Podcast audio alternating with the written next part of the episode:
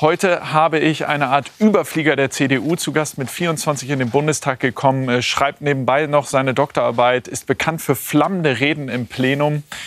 Und äh, es ist natürlich Philipp Amthor. Wir sprechen darüber, über die Lockerungsmaßnahmen und darüber, wofür der konservative Politiker zum Beispiel in Sachen Migrationspolitik steht.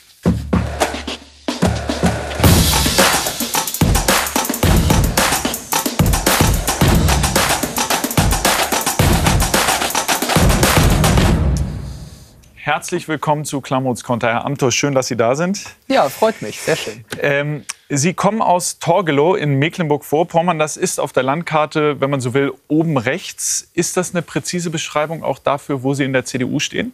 Ach, also ich äh, finde erstmal die geografische Beschreibung, dass mein Wahlkreis ganz im Nordosten ist, die ist zutreffend.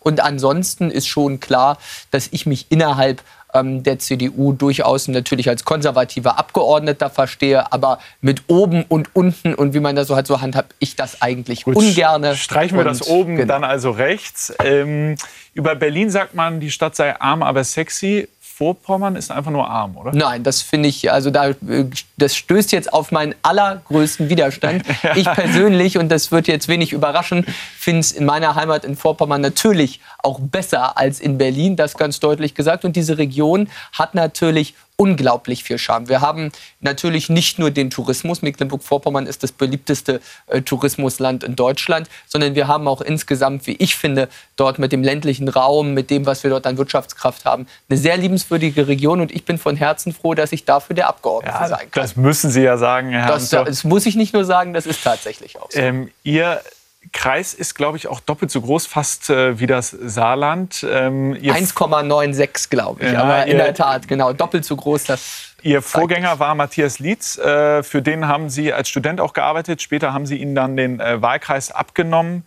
Ähm, mit Anfang 20 schon. Haben Sie solche Machtspiele aus der Lieblingsserie von House of Cards gelernt? Also haben Sie so Listen gehabt, jetzt überzeuge ich den Abgeordneten, der ist grün auf der Liste, dann den nächsten, der ist noch orange, den muss ich noch überzeugen. Wie haben Sie das damals gemacht? Naja, man muss sagen, der Unterschied zwischen äh, Fiktion und Realität ist ja, dass man so einen Wahlkreis sich nicht einfach nimmt, sondern dass man dafür gewählt werden muss. Und so war das äh, bei mir natürlich auch. Aber Sie müssen ähm, natürlich Leute überzeugen. Das ist richtig, aber in der Tat sozusagen, wenn man sagt, ja, was, was das für Machenschaften sind, wenn man so den, das Bild wählt, das würde ich nicht sagen, sondern es ist ein natürlich normaler demokratischer Vorgang. Auch ich stelle mich ja dann immer mal zur Wiederwahl, das ist ganz normal. Dass das, dass so. das völlig normal ist, ist ja klar. Dass man dafür Leute überzeugen ja. muss und dass man dafür einen professionellen Anspruch haben muss, ist ganz richtig. Und äh, deswegen ist es natürlich auch klar, auch in der Politik, glaube ich, gehört es ja zu den Grundfertigkeiten, dass man auch Mehrheiten beschaffen muss.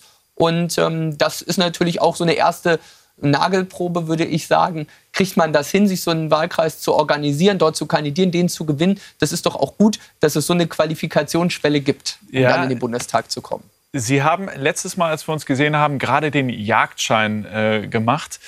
Äh, darf man während Corona eigentlich jagen oder ist es zu kuschelig da oben auf dem äh, Hochsitz? Nein, man äh, muss natürlich, die Abstandsregeln gelten auch dort, aber ich sag mal klar, das kann man bei der Jagd ja sehr gut einhalten. So. Und ähm, deswegen, äh, es ist natürlich so, dass jetzt während der Corona-Zeit Ist das immer eine Gewährlänge Abstand oder was macht man da? Also in der Corona-Zeit ist es natürlich so, ähm, dass auch bei mir jetzt andere Schwerpunkte da sind, das ist ganz klar. Aber trotzdem ist es auch gut, dass in Mecklenburg-Vorpommern das auch vielen Anliegen die Jagd natürlich auch weiter ausgeübt werden kann.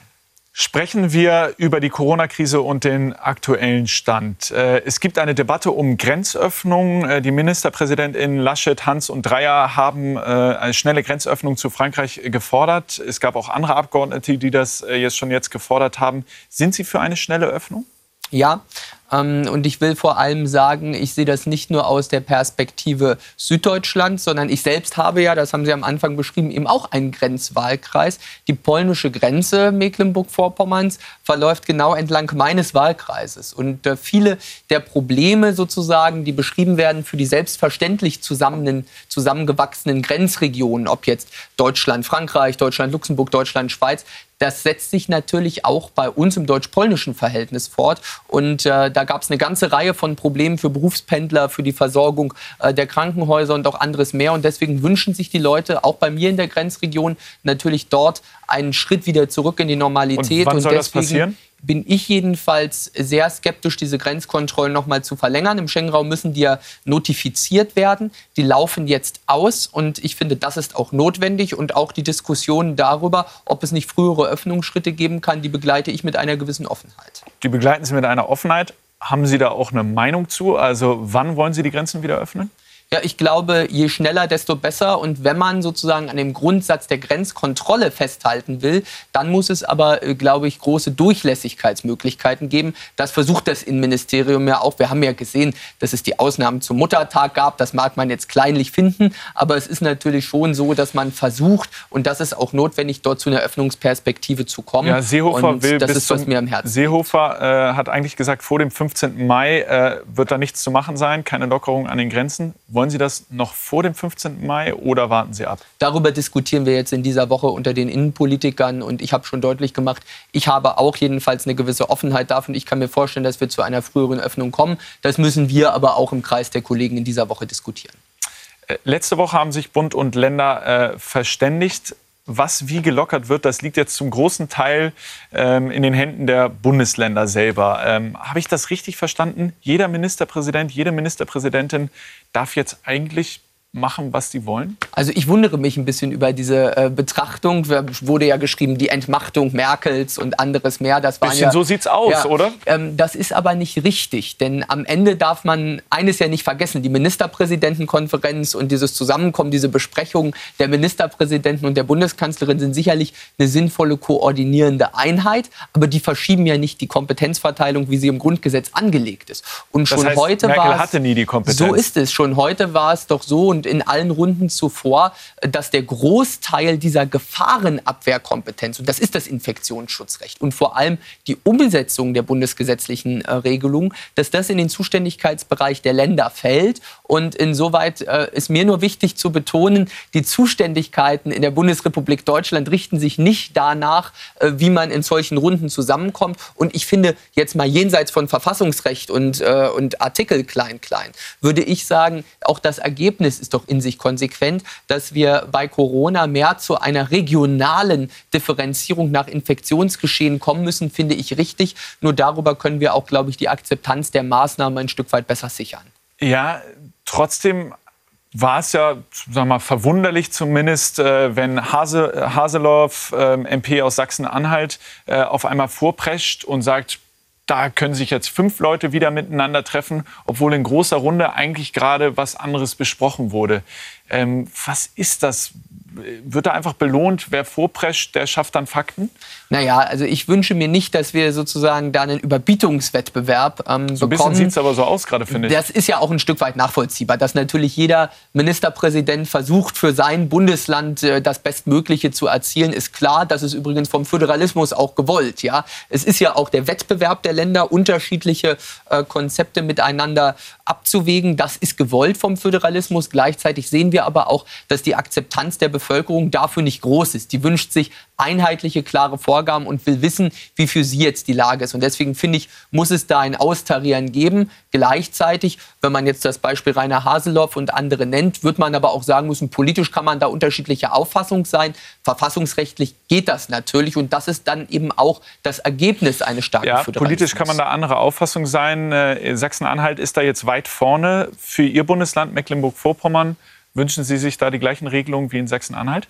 Mecklenburg-Vorpommern hat sich ja auch entschieden, im Verhältnis zu den vorher sehr, sehr, sehr starken Beschränkungen, die ja auch vom Oberverwaltungsgericht des Landes kassiert wurden an vielen Stellen und wo es immer wieder Kritik gab, hat man ja vieles jetzt zurückgenommen und sich ja auch, was die Restaurants angeht, ja schon für eine Öffnungsperspektive mhm. entschieden. Mecklenburg-Vorpommern hat ja als erstes Bundesland am Wochenende die Restaurants wieder geöffnet, den Tourismus wieder geöffnet und ich finde, das ist eine gut austarierte Überlegung und diese Öffnungsperspektive war auch dringend notwendig. Helfen Sie mir mal als Jurist, äh, das ist tatsächlich eine Verständnisfrage. Also wenn jetzt in Mecklenburg-Vorpommern andere Regelungen gelten als in Sachsen-Anhalt. In Mecklenburg-Vorpommern sind auch relativ auf die Bevölkerung gerechnet viel weniger Infektionen als in Sachsen-Anhalt. Kann dann ein Bürger, eine Bürgerin ähm, Klage einreichen, vor Gericht ziehen und sagen, obwohl hier in Mecklenburg-Vorpommern weniger Infizierte sind, habe ich hier weniger Freiheiten als in einem anderen Bundesland in Sachsen-Anhalt? Und ist dann die Gefahr da, dass das Gericht diese Regelung einkassiert. Ja, es zeichnet natürlich den Rechtsstaat gerade aus, dass alle Maßnahmen äh, des Staates gerichtlich eigentlich überprüft werden können. Da, wo in Freiheitsrechte eingegriffen wird, können sich die Bürger dagegen wehren, können diese Maßnahmen überprüfen lassen. Und das gilt im Übrigen auch in den Zeiten der Krise. Das ist ja ganz wichtig. Wenn man sagt, Stunde der Exekutive, klingt das immer so, als dürfe die Regierung jetzt alles einfach machen. Ja. Das heißt, man kann diese Maßnahmen überprüfen. Gleichzeitig, ob sie Erfolg haben, wird man hinterfragen müssen. Denn äh, es ist natürlich so, die Maßnahmen müssen, und das ist der zentrale Maßstab, verhältnismäßig sein. Ja, und aber ich kann doch jetzt sagen, als Bürger in Mecklenburg-Vorpommern, ja. ist nicht verhältnismäßig. In Sachsen-Anhalt geben die mir ganz viele dieser, andere Freiheiten. Dieser Vergleichsmaßstab gilt nur begrenzt, aber er gilt auch. Letztlich ist entscheidend, und das muss man sozusagen, wenn man sich fragt, sind Maßnahmen verhältnismäßig oder nicht, geht es immer um das Gewicht des Grundrechtseingriffs, also der Beschränkung zum Beispiel, du darfst dein Gewerbe nicht ausüben, du darfst nicht so reisen, wie du möchtest, ähm, du darfst mhm. nicht in den Gottesdienst gehen, im Verhältnis zu dem Ziel Gesundheitsschutz. Ja. Und das muss miteinander abgewogen werden. Und dabei ist klar, je länger diese Grundrechtseingriffe andauern, desto begründungsbedürftiger und rechtfertigungsbedürftiger werden sie. Bin ich gespannt, wie die Gerichte entscheiden. Ich habe mich auch gefragt, Herr Amthor, ähm, ob sich Merkel und die Ministerpräsidentin jetzt haben treiben lassen, zum Beispiel von starken Lobbygruppen äh, in der Wirtschaft. Und äh, dazu habe ich vor der Sendung mit einem äh, Virologen gesprochen, der leitet auch ähm, ein Labor, wo er die Corona-Tests durchführt, Martin Stürmer. Und ähm, der sagt zu den Lockerungen Folgendes. Mir gehen die Lockerungen definitiv zu schnell. Es ist ähm, eigentlich äh, für meinen Geschmack einfach zu viel, was zeitgleich gelockert wird sodass ähm, eigentlich äh, dafür gesorgt wird durch die Masseanlockerung, dass äh, zu viele Menschen wieder auf die Straße gehen, dass zu viele äh, Kontakte untereinander möglich sind. Und ich denke, wir sind uns alle einig, ähm, dass die Abstände eben nicht, nicht mehr eingehalten werden können in der Form, wie für, wie es nötig ist. Sehen Sie das genauso wie der Fachmann? Also das klingt jetzt so, als hätten Virologen sein, die die Einzigen, die es zu entscheiden hätten. Am Ende sind Politiker diejenigen, die dafür gewählt sind, Abwägungsentscheidungen zu treffen. Und natürlich nehmen wir das auch ernst und natürlich kennen wir die Stimmen, die sagen, die Lockerungen gehen jetzt zu weit, die Lockerungen kommen zu früh. Ähm, ich finde, es ist gut austariert und wir müssen natürlich ein System haben, das in sich flexibel und reaktionsfähig ist. Und ich finde, das hat das System doch jetzt unter Beweis gestellt. Zuletzt, als wir gesehen haben, dass die Grenzzahlen auf 100.000 Einwohner, wenn dort die Zahl der Corona-Positiven äh, die Schwelle übersteigt, dass dann Maßnahmen getroffen werden. Das ist doch eine Vorkehrung dazu, ja. dass man nicht zu früh lockert. Also Sie sprechen diese ich, Notbremse an. Die Notbremse, das, das sind richtig, ja genau. äh, die Notbremse, das sind ja 50 äh, Neuinfektionen pro 100.000 genau. Einwohner ähm, in einer Woche. Ähm, ich habe mal mit jemandem gesprochen, der äh, das in der Praxis umsetzen muss. Das ist der Neuköllner Stadtrat für Gesundheit, Falko Lieke. Äh, an dem hängt es dann äh, sozusagen. Und ihn gefragt, ob er genau diese Notbremse, diese Zahlen, ob er ähm, die äh, für richtig hält. Mhm. 50 Neuinfektionen pro 100.000 Einwohner und Neukölln hat 330.000 Einwohner würde das pro Woche bedeuten eine Neuinfektionszahl von 165. Die Zahl ist recht hoch. Wir haben momentan so um die, äh, um die 50, ein bisschen drunter in der Woche. Also Neukölln hat im Moment 50 Neuinfektionen, ein bisschen drunter in der Woche. Die Notbremse würde aber erst greifen, wenn Sie das Dreifache von Neuinfektionen haben, wie Sie im Moment haben. Ähm, das klingt für mich, als sei das viel zu spät würde da diese Notbremse greifen. Das spricht aus meiner Sicht eher dafür, dass die Behörden dann in Neukölln scheinbar einen ganz guten Job gemacht haben. Denn am Ende ist es so, wir Oder werden, sie testen weniger, Herr Amthor, ja, das, das kann auch sein. Der, da ist es wichtig, das finde ich wichtig, wir sollten natürlich niemandem empfehlen zu sagen, wir testen einfach wenig und dann greift die Notbremse nicht, weil dann wird das richtige Problem doch erst kommen. Diese Schwelle hat doch eigentlich die Idee, möglichst viel zu testen, um früh zu erkennen, Infektionsketten nachzuvollziehen und früh reagieren zu können. Aber ich will auf einen Punkt noch mal hinaus, den der Virologe vorhin angesprochen hat. Und das finde ich ist wichtig für die öffentliche Diskussion, die wir jetzt führen müssen. Im Vordergrund muss die Frage der Abstandsregelung stehen. Das ist das, was wir auch immer wieder erklären müssen. Was wichtig ist, ist, dass wir den Abstand halten. Das ist sozusagen die Grundregelung und alle Lockerungen, die wir jetzt beschließen, stehen unter diesem Vorbehalt. Und da finde ich, ist es schon wichtig ja. und auch berechtigt, dass wir darauf hinweisen, das muss weiter für uns die Grundbedingung ja, sein. Die, zum Abstand äh, sagt der Virologe Stürmer Folgendes. Ich habe so ein bisschen die Befürchtung, dass uns eine zweite Welle droht. Das wir zumindest sehen wir ja anhand der Neuinfektionszahlen, dass bestimmte Parameter eben ähm, vom Negativtrend, also vom fallenden Trend jetzt wieder steigend sind. Und das macht mir schon ein bisschen Sorgen, dass eine zweite Welle kurz bevorsteht. Also der Virologe hat Sorgen, dass die zweite Welle kurz bevorsteht. Sie würden die Sorge nicht haben, sonst würden Sie die Maßnahmen so nicht Nein, unterstützen? Nein, wir versuchen ja genau das zu verhindern und haben deswegen ja immer noch einen sehr hohen Schutzstandard und schauen sehr genau hin, beobachten die Entwicklung gerade regionalisiert sehr, sehr intensiv, weil das ist natürlich das politische Kernziel, diese zweite Welle zu verhindern. Gleichzeitig muss für uns in der Abwägung aber auch klar sein, den Zustand, wie wir ihn vor den Lockerungen haben, dafür hätte es keinerlei gesellschaftliche Akzeptanz gegeben und ich bezweifle für viele der weitreichenden Maßnahmen auch keine rechtliche Grundlage gegeben, die jetzt wochenlang noch weiter aufrechtzuerhalten. Ja, und deswegen ist der vermittelnde Weg in eine neue Normalität genau das Richtige. Verstehe ich, aber Herr ich Amthor, es kann ja, äh, die Gefahr ist ja da, da sind wir uns ja alle einig, dass es eine zweite Welle äh, kommen könnte. Ähm, und wenn diese Notbremse gezogen werden muss, zum Beispiel in Neukölln, dann gibt es ja mh, dann nehmen wir die Lockerung zurück und gehen quasi wieder in eine, in eine Art äh, Lockdown. Und das durchzusetzen, äh, das ist ziemlich schwer. Ein zweiter Lockdown der Neuköllner Bevölkerung zu vermitteln, wäre ganz, ganz schwierig. Jeder möchte gerne wieder äh, ins Normalleben kommen. Und da müssten die Zahlen schon äh, auch in diesen Größenordnungen dramatische äh, Auswirkungen haben, was die Neuinfektion angeht um dann auch zu erklären, wieso und warum wir das machen. Aber leicht wird es nicht, denn die Bevölkerung hat, ich sag's mal auf Berlinerisch, jetzt ein Stück weit auch die Schnauze voll. Das sagt äh, der Stadtrat Falko Lieke.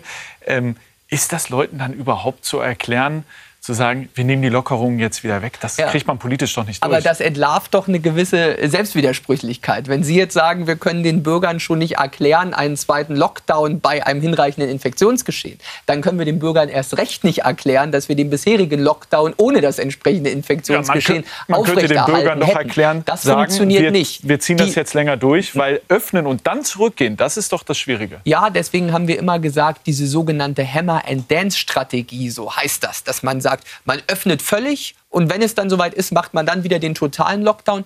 Das wollen wir nicht. Das finde ich ist auch äh, nicht überzeugend. Aber regionalisiert Maßnahmen zu treffen, ist schon richtig. Denn ich glaube, wir hätten nicht argumentieren können, dass wir den Zustand, den wir jetzt vor diesen leichten Öffnungsperspektiven hatten, so noch unbegrenzt aufrechterhalten hätten, weil da müssen Sie sich ja auch fragen, wo findet sich denn dann ein Ende? Ja. So, und das ist das, was nicht definiert ist. Und deswegen finde ich diesen Schritt hin zur Öffnung jetzt absolut notwendig und nur so geht das. Das ist im Übrigen genau das, was der Stadtrat gerade beschrieben hat. Wenn die Berliner auf Berlinerisch die Schnauze voll haben, dann wollen die eine Perspektive sehen, eine Entwicklung sehen für eine Öffnung. Und genau die haben wir gezeigt und das halte ich für richtig. Ja, und vielleicht könnte die Perspektive bald bedeuten, wieder zurück in den Lockdown. Wir werden es sehen. Ähm, Sie haben gesagt, das Wichtigste ist Abstand halten und das muss man der Bevölkerung jetzt auch vermitteln. Gleichzeitig vermitteln Sie der Bevölkerung, die Fußballer in der Bundesliga, die müssen nicht Abstand halten, die müssen keinen Mundschutz tragen, die können einfach ähm, spielen, während zum Beispiel Kinder in der Schule nicht Fußball spielen dürfen, sondern die werden nach Hause geschickt, wenn sie dabei erwischt werden. Ähm, kann man das irgendjemand ernsthaft vermitteln? Ich weiß, dass es sehr viel Unmut darüber gibt. Ähm, das merke ich auch. Gleichzeitig merke ich aber auch bei sehr vielen Fußballfans in Deutschland, sehr viel Freude darüber, dass es eine Öffnungsperspektive für die äh, Bundesliga wieder gibt. Und deswegen finde ich es in einer Gesamtabwägung auch noch vertretbar. Natürlich äh, zeigen die Fälle, die wir jetzt am Wochenende gesehen haben, wenn es dann Corona-Infektionen in einer Mannschaft gibt, natürlich auch, wie fragil dieses Dynamo Übergangskonzept Dresden, ja. ist. Dynamo Dresden in der Tat. Und da muss ich die Frage stellen, wie können wir da überhaupt zu einem Ende der Saison kommen? Aber ich sage nochmal, ähm, natürlich gibt es die Fälle, auch wenn man dieses Video des Hertha-Spielers Kalu sieht, darüber kann man sich nur ärgern und nur mit dem Kopf schütteln. Und ich glaube, jeder anständige äh, Profispieler weiß auch, dass das eigentlich die Gesamtidee desavouiert. Aber ähm, ich glaube, die Grundidee und das Konzept der DFL finde ich persönlich überzeugend. Und ganz ehrlich, ich glaube auch viele äh, Bürger in Deutschland freuen sich auch darüber, dass die Bundesliga dann wieder stattfindet. Wenn die Fallzahlen wieder steigen, zum Beispiel in Berlin, und wir wieder die Lockerungen zurücknehmen, quasi Lockdown haben, ähm, sind Sie dann dafür, dass die Bundesliga dann ungeachtet dessen, dass es wieder landesweit oder städteweit Lockdowns gibt, einfach weiterspielen darf? Das müssen wir dann diskutieren. Ich glaube jedenfalls, wenn wir ein Infektionsgeschehen haben, das neue Lockdown-Maßnahmen erforderlich macht, dann gibt es aus der Perspektive des Staates zunächst drängendere Fragen. Und ähm, da, glaube ich, muss man das sehr gut abwägen. Und ich setze auch darauf, dass die DFL das dann auch eigenverantwortlich tut. Denn klar ist auch, das haben Sie angesprochen, natürlich haben die Profifußballer, gerade für die Jugend in unserem Land, ja auch eine gewisse Vorbildrolle. Viele identifizieren sich damit. Und ich glaube, da äh, muss man dann auch verantwortungsvoll mit umgehen. Verantwortungsvoll, daraus höre ich jetzt mal ganz vorsichtig, wenn es in Berlin einen wieder Lockdown gibt, äh, dann äh, sehen Sie nicht wirklich, dass die Hertha zum Beispiel im Stadion einfach weiterspielt. Wenn es in Berlin einen Lockdown gibt, dann müssen, das kommt darauf an, wie der dann auch verfügt wird, ob der bezirksweit verfügt wird für die ganze Stadt. Aber das muss man natürlich abwägen. Ich sage mal, wenn es ein Infektionsgeschehen nochmal in Heinsberg gibt, ist dafür dann nicht ersichtlich, warum Hertha BSC dafür dann Konsequenzen tragen muss. Aber ich glaube, es insgesamt sozusagen abgewogen zu agieren und da vorsichtig zu sein, das weiß die DFL auch. Denn am Ende, gerade auch angesichts der Kritik, die es natürlich auch gibt, weiß man auch, man man bewegt sich da ja auf dünnem Eis und will nicht noch weiter Kredit verspielen. Dass wir aber der DFL insoweit entgegenkommende Perspektive zu schaffen, finde ich richtig. Reden wir über eins Ihrer Lieblingsthemen am Tor, Grundrechte und die Einschränkung derer. Ähm, Christian Lindner hat äh, neulich getwittert, dass ähm, die, die, der Eingriff in die Bürgerrechte äh, lange nicht mehr verhältnismäßig äh, gewesen sein soll. Ähm, wenn Lindner sowas twittert, ist das berechtigte Kritik oder macht Lindner da AfD-Sprech in einfach nur schöneren Worten? Das ist natürlich eine ziemliche Pauschalität. Es gab, wenn wir uns die letzten Wochen anschauen, gab es viel Mut, aber es gab auch manchmal Übermut. Es gab rechtmäßige Maßnahmen und es gab rechtswidrige Maßnahmen. Es gab Grundrechtseingriffe, die überwiegend von Gerichten bestätigt wurden, aber auch welche, die als rechtswidrig zurückgewiesen ja, und kassiert sagt ja hier, wurden. Die waren genau. lange nicht mehr verhältnismäßig. Ja, und, und, vor allem äh, äh, der Eingriff in die Bürgerrechte, wenn man das twittert, muss man sagen, ja welcher denn? Da gibt es ja verschiedene. Es ist ja sozusagen nicht nur eine einheitliche Maßnahme. Und Gott sei Dank funktioniert Grundrechtsdogmatik in Deutschland nicht in Schwarz und Weiß und Null und Eins, indem man sagt, ein Gericht entscheidet jetzt über den sogenannten Lockdown und sagt, ich schaue mir jetzt die Gesamtmaßnahme an und alles ist rechtswidrig. Das ist doch ein bisschen grobschlächtig. Und ich habe das äh, gesagt äh, in, der, in der Debatte letzte Woche. Grundrechte in der Krise, das ist so ein bisschen die Operation am offenen Herzen. Das ist Leben in der Lage. Da muss man entscheiden, da muss man agieren und man braucht dafür auch ein fein ziseliertes Besteck. Und das heißt nicht, es gibt nicht den einen Eingriff, sondern es gibt verschiedene. Und einige davon sind auch mir deutlich gesagt zu weit gegangen. Wenn einzelne Landkreise sagen, ich mache jetzt meinen Landkreis zu und führe da quasi eine Art Grenzkontrolle ein und verweise alle, die nicht im Landkreis wohnen, des Landkreises. Das, dafür gibt es keine Grundlage. Die Maßnahmen äh, der Gottesdienstverbote sind an manchen Stellen zu weit gegangen. Aber pauschal zu sagen, es würde jetzt hier um pauschal verfassungswidrige äh, Handlungen der Regierung gehen. Das ist nicht richtig. Und hinzu kommt die FDP, das muss man doch auch deutlich sagen, ist doch auch Teil dieser Verantwortungsgemeinschaft. Denn die Grenzen zwischen Opposition und Regierung haben sich ja auch ein Stück weit verflüchtigt. Denn wir müssen doch sehen, außer der AfD regieren alle anderen Parteien in den Ländern mit. Die Grünen, die FDP, ja selbst die Linken. Und deswegen sind das an vielen Stellen in den, den ersten Eindruck, Wochen ja kollektive Entscheidungen. Ich habe den Eindruck, das vergisst Lindner vielleicht vielleicht manchmal. Aber Herr Amthor, es gab in den äh, vergangenen Tagen viele Demos äh, landesweit von Corona-LeugnerInnen ähm, und VerschwörungstheoretikerInnen. Ähm, das, was die da machen, ist ja wahnsinnig gefährlich. Also ähm, ich meine jetzt nicht die Demos an sich, die auch, weil es da nicht immer, äh, man da nicht immer den Abstand halten kann, aber auch die schlichte Ausbreitung dieser Verschwörungstheorien ist ja wahnsinnig gefährlich, gerade in dieser jetzigen Situation. Kann man da strafrechtlich äh, gegen vorgehen und wenn nicht, braucht es da neue Gesetze?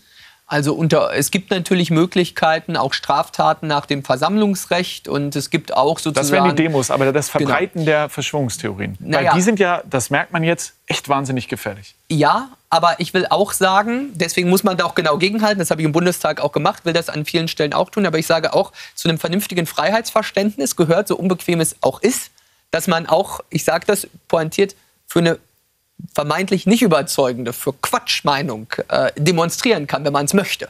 Ja, und es ist auch wichtig, die Frage darüber, was richtig ist und was falsch, obliegt nicht zuallererst dem Staat, sondern auch dem öffentlichen Diskurs. Und deswegen sage ich auch, wir müssen da sehr, sehr behutsam sein, denn das sogenannte Sanktionieren von Fake News ist ein sehr, sehr, äh, sehr, sehr scharfes Schwert, denn ich möchte nicht, dass irgendwann dann eine Regierung in Deutschland sagt, dieses oder jenes passt mir nicht, das sind mhm. Fake News und das ist deswegen strafbar. Deswegen muss man auch sagen, auch bei denen, die sagen, das mit Corona ist alles Unsinn und die dort verschiedenste Verschwörungstheorien bedienen. Das ist an manchen Stellen auch deren Recht, das zu tun. Es ist aber unsere Pflicht als Politiker, als Zivilgesellschaft, dagegen zu halten. Und ich mache mir große Sorgen im Moment, wenn ich mir anschaue, wie anfällig diese Diskussion auch ist jetzt für Vereinfacher von rechts und links, ihre einfachen Lösungen zu verkaufen. Und da kann ich sagen, was bei der Migrationspolitik galt, gilt jetzt auch. Diejenigen, die auf die kompliziertesten Probleme die einfachsten Antworten haben, denen gegenüber muss man immer eine gesunde Portion Skepsis walten lassen. Und deswegen ist es auch richtig und notwendig, dass wir gegen diese Verschwörungstheorien gegenhalten und dass wir auch darüber eine intensive Debatte führen, ob das Strafrecht dafür äh, das Mittel der ersten Wahl ist. Glaube ich, da muss man aus den gezeigten Gründen eine gewisse Skepsis haben und auch selbst wenn einem die andere Meinung nicht passt und selbst wenn sie gefährlich ist, muss man immer sagen, legitimiert das noch nicht gleich den strafrechtlichen Zugriff des Staates. Verstanden. Corona, Herr Amthor, ist ja nicht die einzige Krise, die wir haben. Eine äh, ebenso gefährliche Krise ist die Klimakrise. Was kann man aus der Krise, aus dieser Corona-Krise und der Politik ähm, für vielleicht die Klimapolitik lernen? Das äh, habe ich Leonie Bremer, die ist Aktivistin bei Fridays for Future, gefragt. Ganz klar ist, dass in der Corona-Krise die Wissenschaft die Basis der getroffenen Maßnahmen war. In der Klimakrise ist und war das bisher allerdings nicht der Fall. Hier muss scheinbar noch ganz viel mehr ganz direkt passieren, dass die Einsicht kommt, dass die Wissenschaft in jeder Krise der Grundbaustein sein sollte. Merkel sagte auf dem Petersberger Klimadialog Unite Behind the Science. Hat sie da nicht recht? Man hat den Eindruck, Jetzt hört die Politik gerade ganz enorm auf äh, die Virologen, Epidemiologen und so weiter. Ähm, in der Klimakrise sagen die große Mehrheit der WissenschaftlerInnen, das reicht alles nicht, was die Bundesregierung da macht. Aber da scheint es ähm, der Politik so ein bisschen egal zu sein. Nein, das ist nicht mein Eindruck und das ist auch nicht richtig. Wichtig ist aber auch bei alledem, Politik muss immer faktenbasiert sein. Das ist ja das, was uns als Politiker unterscheidet von dem Ansatz von Populisten, die sagen, am Ende zählen nur Emotionen, Fakten sind uns egal.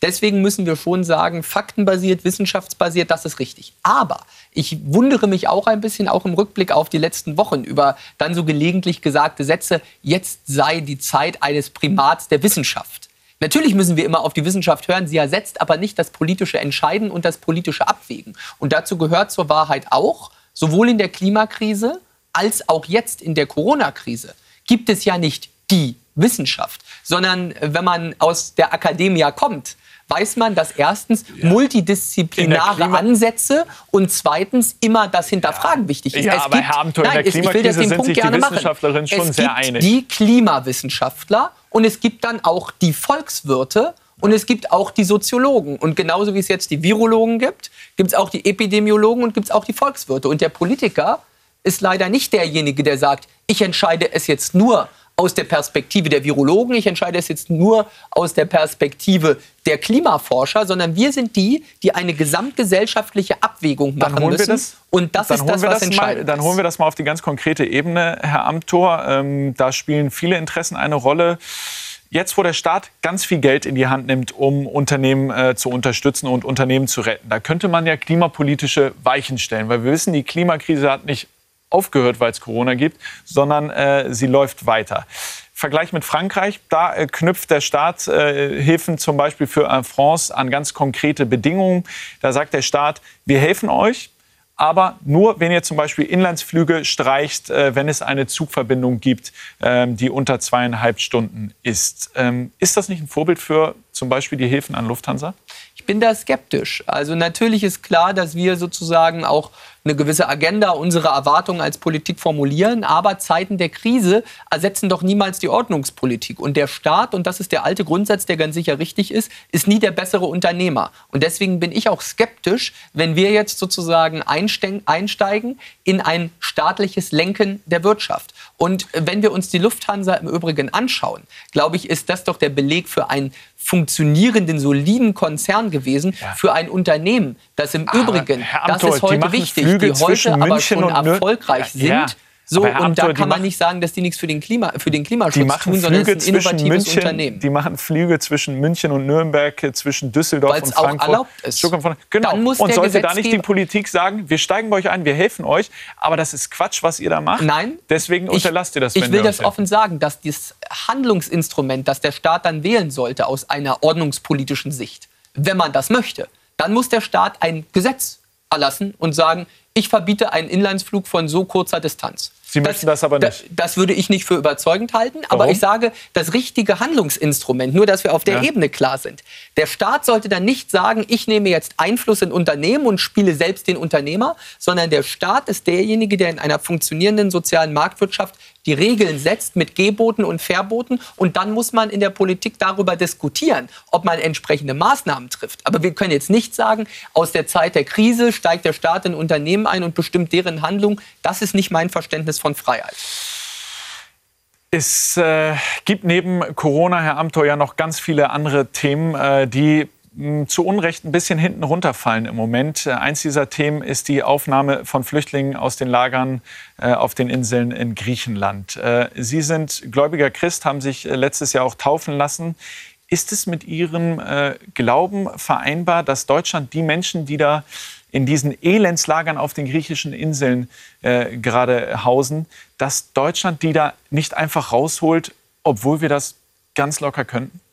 Glaube, wir müssen hier verantwortungsvoll handeln. Wenn wir uns das menschlich anschauen, ist das natürlich äh, absolut nachvollziehbar, da Kritik zu üben. Diese Bilder dort, das, äh, glaube ich, lässt niemanden kalt. Aber wenn wir dann schon über die Bibel reden, gibt es auch die gute Stelle, suchet das Wohl der Stadt, denn das Wohl der Stadt wird auch euer Wohl sein. Das ja, heißt, die Kommunen sagen uns, Herr Amthor, ja, die Kommunen sagen, wir ja, nehmen die auf. Jetzt kommt es aber. Suchet das Wohl der Stadt heißt, dass man zuallererst sich orientieren muss, auch auf die Gemeinschaft. Und das heißt, wir müssen als Deutsche auch sehen, wir können doch nicht alle Probleme der Welt allein auf unserem Staatsterritorium nee, aber wir können die Probleme lösen. der griechischen Inseln lösen. Dann würden wir aber, und das ist das, was ich politisch kritisiere, einen Alleingang in der Europäischen Union machen und damit den Weg zu einer dringend notwendigen europäischen Flüchtlingspolitik nur noch weiter erschweren. Ja, aber wir den, haben den uns Weg vereinbart, ja nicht, den gab es nicht in der Vergangenheit, also müssen wir doch handeln, zu einem Verteilmechanismus und wir haben auch gehandelt. Wir haben vereinbart mit zehn Ländern eine Koalition der Willigen, dass wir dort mehrere schwerkranke, vulnerable Personen aufnehmen Hunderte.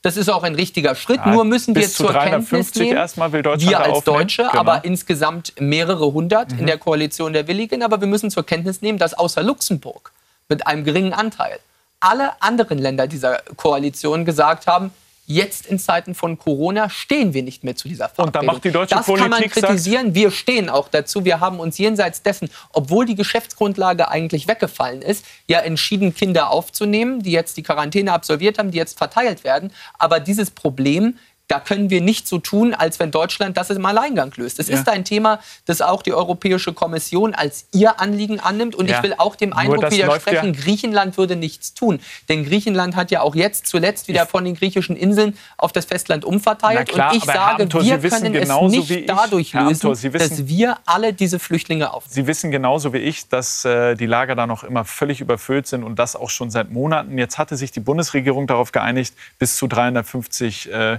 Flüchtlinge aus den griechischen Lagern zu holen. Die Auswahl äh, war, das haben sie in der Bundesregierung festgelegt, es dürfen kranke Kinder kommen und unbegleitete unter 14, vor allem Mädchen. So, jetzt ist die Faktenlage. Diese Zielgruppe gibt es äh, in den Lagern aber kaum. Ja. Ähm, Ihr Fraktionsvize Thorsten Frey sagt dazu auch, wir werden keine 350 unbegleitete Minderjährige auf den griechischen Inseln finden, ähm, die unter 14 sind. Äh, und äh, Mädchen gibt es da sowieso weniger. Also, das ist die Faktenlage. Jetzt die Frage, sind Sie wie die SPD dann also dafür zu sagen, man hebt die Altersschwelle an, damit man die Leute da rausholen kann? Nein, ich bin für ein gemeinsames europäisches Vorgehen. Und auch diese 350 sind eingebunden gewesen in ein gemeinsames europäisches Agieren. So wie wir es im Übrigen bei der Seenotrettung mit einem Ad-Hoc-Verteilmechanismus gelöst haben. Mit mehreren europäischen Ländern. Und ich glaube, wir sollten diesen gemeinsamen Geist dort nicht aufweichen, sondern wir müssen eine gemeinsame europäische Lösung ja finden. Nicht. Ja, aber das kann doch nicht der Anspruch sein, dass wir dann sagen, dann machen wir einfach den Alleingang. Wir haben die europäische Ratspräsidentschaft im nächsten Halbjahr und eines der Themen aber muss das, natürlich der Weg zur gemeinsamen bei, europäischen Herr Amthor, Asylpolitik die, sein. Und da kann es nicht überzeugend ja. sein, wenn wir sagen, wir lösen das Thema allein, weil wir es damit ja im Übrigen auch nicht lösen. Ja, die Grundursache liegt doch wo ganz anders. Ja, das, das ist klar, Grundursachen bekämpfen. Aber Herr Amthor, die Phrasen von das muss die europäische das Politik sind keine Phrasen, das ist eine politische Lösung. Überzeugung, ja, weil ich es für falsch halte, dass wir hier einen nationalen Alleingang ja machen. Nicht. Ja, und dann soll mit der Logik, am deutschen Wesen soll die Welt genesen, lösen wir die Probleme allein. Das, nee, glaube ich, ist nicht der richtige in Ansatz. in einer Notlage helfen. Das wäre. Äh, ja, wir helfen Ansatz. in einer Notlage und Deutschland hilft mehr als alle anderen europäischen Länder. Und das ist auch gut und das ist auch richtig, aber wir setzen völlig die falschen Signale und wir desavouieren alle kostbar gemachten Schritte auf dem Weg zu einem gemeinsamen europäischen Asylsystem, wenn wir jetzt hier einfach unkoordiniert und unabgestimmt vorgehen. Und das finde ich nicht richtig. Wir sollten hier Europa auch aus seiner Verantwortung nicht entlassen und müssen sehen, es ist unsere gemeinsame europäische Verantwortung, dafür eine Lösung zu finden. Gut, dann warten wir auf äh, diese Lösung. Wer weiß, äh, wann die kommt. Ähm, neben der Corona-Krise tobt ja auch immer noch, oder während der Corona-Krise vielleicht sogar, tobt immer noch der Wahlkampf ähm, um den äh, CDU-Vorsitz. Der tobt vielleicht ein bisschen äh, unter, ähm, sagen wir mal, nicht ganz so in der Aufmerksamkeit, aber trotzdem hinter den Kulissen natürlich. Äh, gucken wir also auf die Bundespartei äh, CDU. Ähm, Sie haben äh, zur SPD-Vorstandswahldebatte äh, mal gesagt, das sei bei denen wie bei Deutschland sucht den Superstar. Bei der CDU ist das Dschungelcamp oder Promis unter Palmen? Nein, ich finde äh, äh, keine Negativkonnotation äh, äh davon würde ich annehmen. Das allenfalls, Sendung. allenfalls, dass sich vielleicht viele dafür interessieren. Das, äh, die Parallele gestehe ich gerne zu. Viele interessieren sich für die Frage, wer wird jetzt CDU-Vorsitzender und wie immer ist es ja besonders beliebt, über Personalfragen zu diskutieren. Ja, aber ich glaube, wir fahren, auch wir fahren, unterschiedliche aber, politische ja, Überzeugungen aber mit. Aber wir fahren gut damit, dass wir jetzt in diesen Zeiten der Krise sagen, die Menschen haben andere Probleme und das Land auch, als die Frage, wer CDU-Vorsitzender wird. Und deswegen finde ich es richtig, dass wir diesen Wettkampf jetzt ein Stück weit zurückstellen. Ja, Sie wollen den gerne zurückstellen. Ich glaube, die Kandidaten machen trotzdem kräftig weiter, äh, zumindest wenn man deren Botschaften vernimmt. Sie haben über Friedrich Merz mal gesagt, der sei aus dem Holz, aus dem Kanzler sind.